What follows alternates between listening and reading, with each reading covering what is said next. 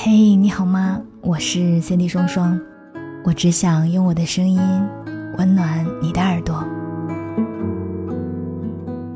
最近听到一句话，感触很深，是这样说的：你必须要承认，你所热爱的事情，未必会反过来热爱你。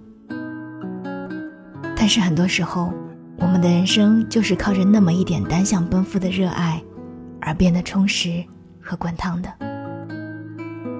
前些日子，一个学妹跟我说，她参加校辩论队的面试被刷下来了。她跟我打电话的时候，说到激动时还带上了些许哽咽。她跟我分享了很久自己第一次接触辩论，到最后沉迷于的这种感觉。这种被称为。专属于象牙塔内那个年纪的行为，给了他去抒发自己观点的机会。也正是因为如此，他很珍惜这种感觉，也不止一次的跟队长表达过他的热爱，并且做了很久的准备，连着熬了好几天的大夜，在各种网站上找数据，去跟别的院系的学长学姐对辩，去不断的寻找自己的逻辑漏洞，然后解决掉。但是到了最后，他依然败下阵来。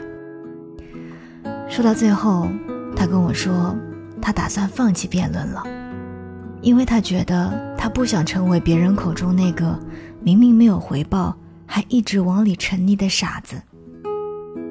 但是在这个时候，我却感觉到有一些遗憾。其实你要明白，大多数情况下。我们不一定能把所热爱的事情做得很好，但热爱从来不是以能力作为标准的。很多时候，单向奔赴，往往是我们与热爱之间的一种常态。其实我是理解他的，因为之前我也有过这种感觉。我记得很小的时候，我就特别喜欢唱歌，小学的时候也曾努力去报了学校的合唱团。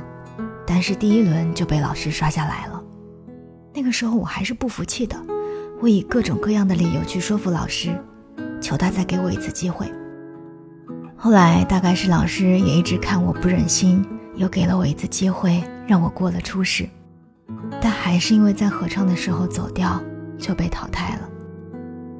那个时候我很难接受这样的结果，所以我每逢周末就关在家里，不断的听歌唱歌。从一开始用手机扬声器，到后来有了耳机，而十八岁以后，自己靠着写稿经济独立之后，我也瞒着父母去报了几次声乐课，一对一的课也不是很便宜，但我咬咬牙，节衣缩食省下来了。那个时候，我认为我不是三分钟热度的，我对我所热爱的东西很认真的追求，并且奉上了我最高的炙热和赤诚。但结果却令人很难言。我在声乐这方面的悟性，好像就是比别人差很多。虽然说通过几次课的纠正，我慢慢不跑调了，但我依然很难做到别人的游刃有余。热爱这个东西成了我最大的牵挂，我不愿意就此放下，却又不得不承认，我所热爱的东西没有反过来拥抱我。我好像连最热爱的东西都做不好。那我还有坚持的必要吗？或许就是这样的情绪影响了我很久。我的声乐老师就问我：“你怎么最近不在状态？”我跟他分享了我的顾虑，那种失落和落差感曾不止一次的将我包围。我觉得那些热爱可抵岁月漫长的话，突然变得有些空泛，因为我连热爱的事物都很难以做好，更谈何让它去抵挡岁月的流转呢？但当时他给我的答案让我记忆很深刻。他说：“可是没有人规定一定要做得好才能够去热爱啊。